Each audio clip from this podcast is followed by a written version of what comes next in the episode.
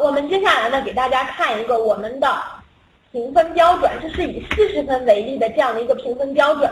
嗯，我们这个也是根据我们历年来去参加考试的一些经验总结和整理出来的啊。通常情况下，对于国考的大作文来讲，四十分满分的情况下，它一般分四个档次：一档、二档、三档、四档。那么在这几个档位当中，它的分值的区间也是不同的。那么一档通常情况下是。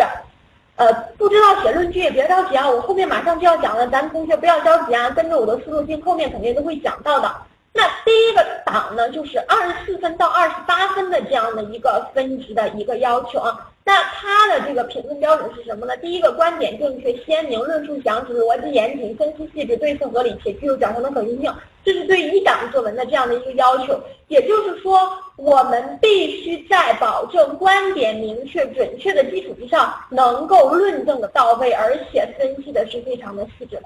那么二档里面呢，它其实有一个细微的差别是什么呢？观点明确、鲜明、论述详实，这个依然是一样的。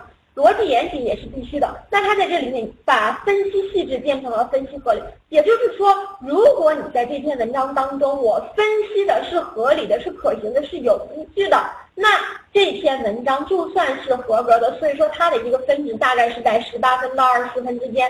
那么三档的作文呢，通常情况下。你只需要做到什么论证详实啊，有对策就可以了。一般是在十二分到十八分之间。那么第四档一般情况下就是说你观点就不对了，跑题了，也就是说三分到十二分。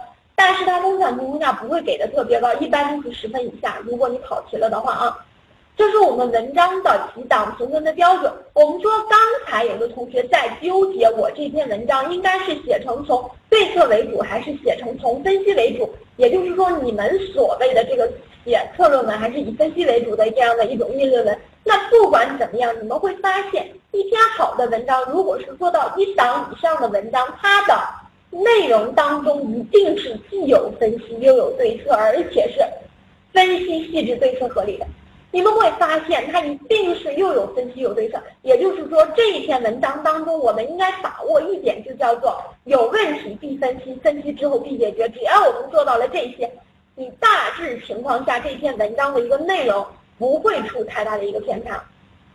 好，那么再接下来呢，我们来看一下它的形式有哪些要求。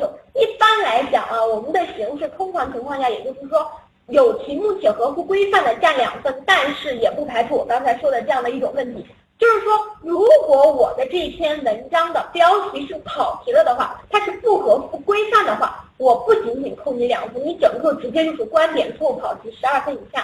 明白吧？结构合理，通常情况下是三分。这个结构合理是什么呢？包括我开头是不是过长，结尾是不是过短，我的分论点部分当中的这些内容是不是切实可行的？啊，这个是结构合理。也就是说，如果你做到了，哎，一千个字左右，我们是两到四个分论点，开头一到两段，结尾只有一段的话，通常情况下它都不会有太大的一个问题。第三个就是语言的通顺，语言的通顺没有语境，一般。能够保证有两分，再一个就是加分项。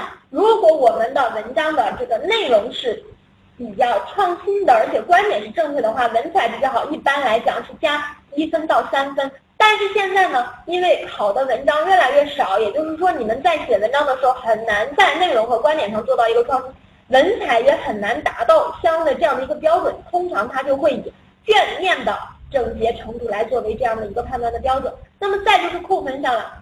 每三个错别字扣一分，最多扣三分。字数在规定的范围之内，每超过五十个字扣一分，最多扣三分。少于规定字数的呢，通常情况下就是每少五十个字扣一分。啊，这是我们在申论这个学习的过程当中需要去认识到的